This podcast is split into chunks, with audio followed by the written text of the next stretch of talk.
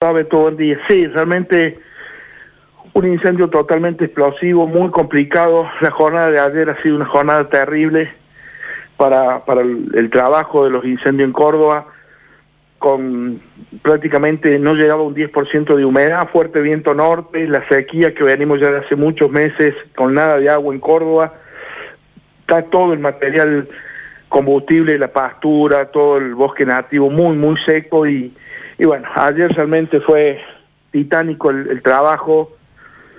Eh, creo que haciendo un balance un poquito más en frío ahora, haber hecho las evacuaciones que se hicieron en tiempo y forma hizo que realmente eh, se, salvara la vida de mucha gente. Eh, ayer, ayer fue terrible.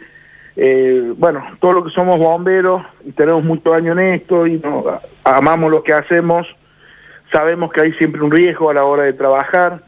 Ayer muchos bomberos quedaron atrapados realmente por el fuego, si no fuera por el profesionalismo de nuestros muchachos, creo que hoy estaríamos hablando de otra cosa, pero el balance de, no tener personal ni de bomberos, ni del plan de fuego, ni de defensa civil, ni el personal policial que ayudaron a las evacuaciones, lesionado, ni ningún vecino, más allá de los daños materiales que ha habido en algunas viviendas, en algunos casos con daños totales, otros parciales, pero que hayamos podido evacuar y que ninguna persona esté lesionada para nosotros es sumamente importante, Beto.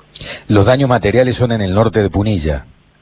Sí, en toda la zona de Ongamira, Quebrada de Luna, eh, no te olvides que tuvimos que todo lo que es el Carrizal, Charbonnier, evacuar toda esa zona. entre la ruta y Punilla. La Nacional sigue cortada totalmente a esta hora entre Capilla del Monte y Cruz del Eje, la 17 sigue cortada.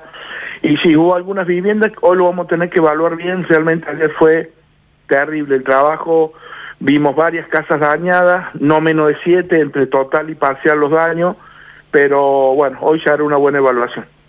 Ayer la gente veía lo que hacían los bomberos y muchos no comprenden lo que significa encender fuegos para generar contrafuegos. ¿Se puede explicar en 30 segundos, en 40 segundos cómo funciona breve, eso? Beto, porque realmente es impresionante la llamada que estoy, estoy coordinando el incendio, entrando más cuarteles de bomberos. Súper breve. Eh, estamos en el incendio todavía acá, entre Charbonnier y Capillo, tenemos un incendio grande en Cosquín, muy grande también, que anoche hubo que evacuar gente, en el Cerro Pan de Azúcar, en el San José Obrero, y realmente por ahí la gente desconoce y la gente de campo hay mucha que colabora, se ponen a la par nuestra, trabajan, eh, suman realmente y hay otros que deciden hacer contrafuegos sin tener en cuenta la meteorología, lo que está pasando y eso hace realmente que un incendio se salga de control. Entonces, eh, tenemos que ser muy cuidadosos, muy respetuosos. A veces se hace un contrafuego y no sabemos que nosotros tenemos 100, 150 bomberos adentro trabajando, los puede atrapar el fuego y un incendio, un contrafuego mal hecho y se sale de control puede ser una catástrofe. Esa es la realidad, Beto.